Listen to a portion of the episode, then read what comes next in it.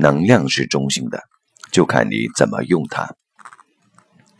对于欲望，或更深地说，本能，大多数宗教都以结或禁的态度对峙，但也有少数则以逆向操作来面对。以前者而言，佛。耶及许多宗教神职人员的禁欲及信徒需遵守的戒规都属之。至于后者，则在中国道家的修行中得到举扬。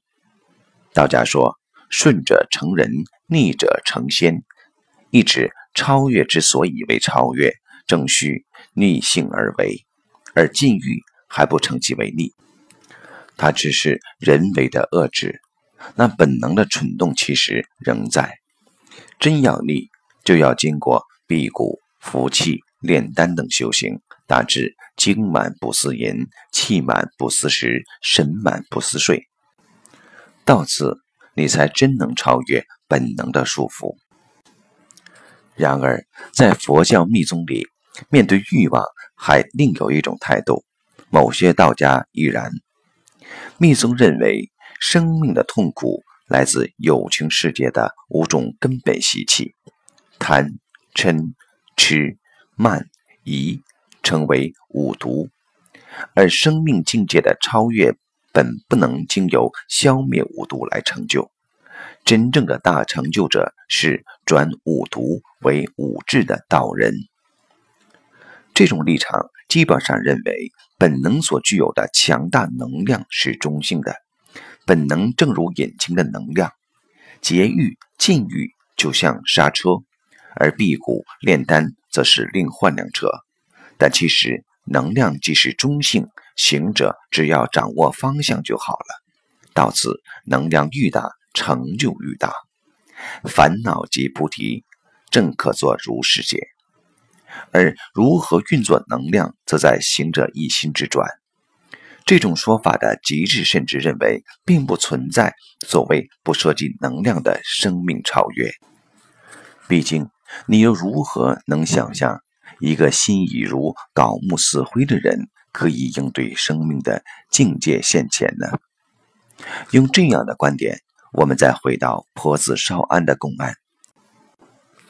心有婆子供养一安主，二十年常令一二八女子。送饭即事。一日，令女子报曰：“正任末时如何？”主曰：“枯木已寒言，三冬无暖气。”女子举四婆，婆曰：“我二十年只供养得个俗汉，遂遣出烧却庵。”在这故事里，婆子以遣僧烧庵。透露了在延迟戒律与枯木已寒言、三冬无暖气之外，还应该有的选择。这选择在禅有禅的切入，在密有密的关照，但摄入即使不同，基点却一样，那就是性其实是个生死门，人败常败在此，而成也可以成于此。在过去社会里。性曾长期被禁止压抑，到现代，它则变得比要不要喝白开水更没负担。从真实修行的立场，这种纯道德或纯生理的性，并不能让人活得真正愉快，因为前者忽略了人之所以为人的平凡面，后者则又把自己推向了与动物同流的境地。然而。面对这种情形，我们又要如何来拿捏呢？难道必须一面遵从道德教训的不邪淫，一面遵照医生的指示，平均多久来一次吗？显然，在拥有愈多性知识的现代，多数人其实并没有更多的能力来面对性。密宗谈人的习气是贪、嗔、痴、慢。疑觉者由此转成的智慧，则为妙观察智、大圆镜智、法界体性智、平等性质与成所作智。习气与智慧原是一种能量在不同方向的展现而已，关键就在你是以无名还是以道心应之。